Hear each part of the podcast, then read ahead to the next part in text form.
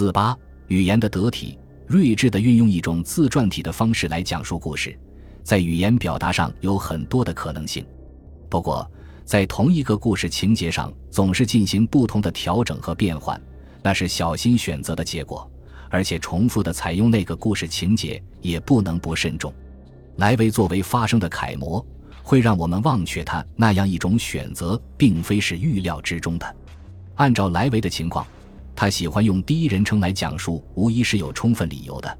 这跟他观察世界的方式，以及把自己与对话者联系在一起的做法是一脉相承的。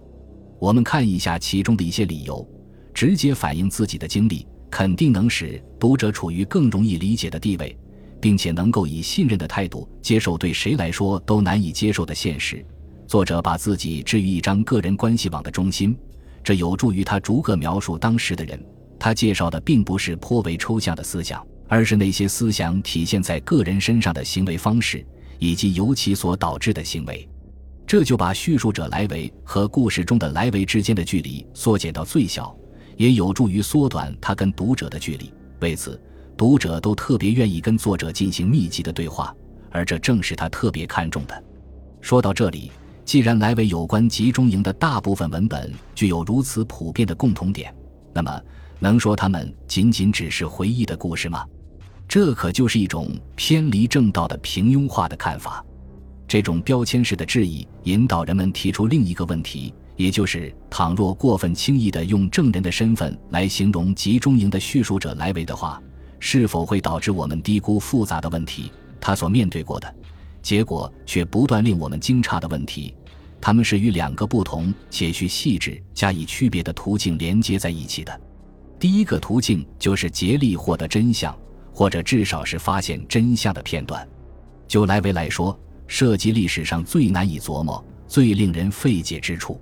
第二个途径就是得为经常悉心聆听这些真相的公众找到一种可以理解的形式。而要取得这样的成功，只有通过一种更细腻的文字表述形式，才能赢得人们更多的关切。正如马克·布洛赫所说：“要采用像竖琴家的耳朵和手指那样敏感的细腻方式。”人们会否认说，那是否得有一种得体的语言，就像是手的一种触摸？这位法国历史学家在他的《历史的辩解书》一篇关于如何研究和讲述人类重大事件的最有启示性的文本中的同一页中自问道，而他是通过一种意想不到的联想这么说的：这无疑是莱维最珍惜的，就像在都灵作家的表现手法中，这我们在阅读。这就是奥斯维辛的文本中看到了，并且在这些书页中试图表现出来，带着布洛克所主张的同样严谨的态度，在写作之前的调查工作中，让每篇证词都经过筛选，使所提供的证据都达到其真实的分量。那么，现在我们回到那两种途径，除了注意叙述的细腻之外，就是证据的中心地位。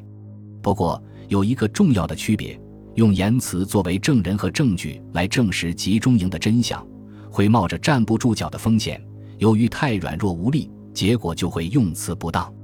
莱维就语言的表达上向我们表明了一点，比如像饥渴、寒冷、劳累之类的词语，都是我们正常的日常生活中使用的语言，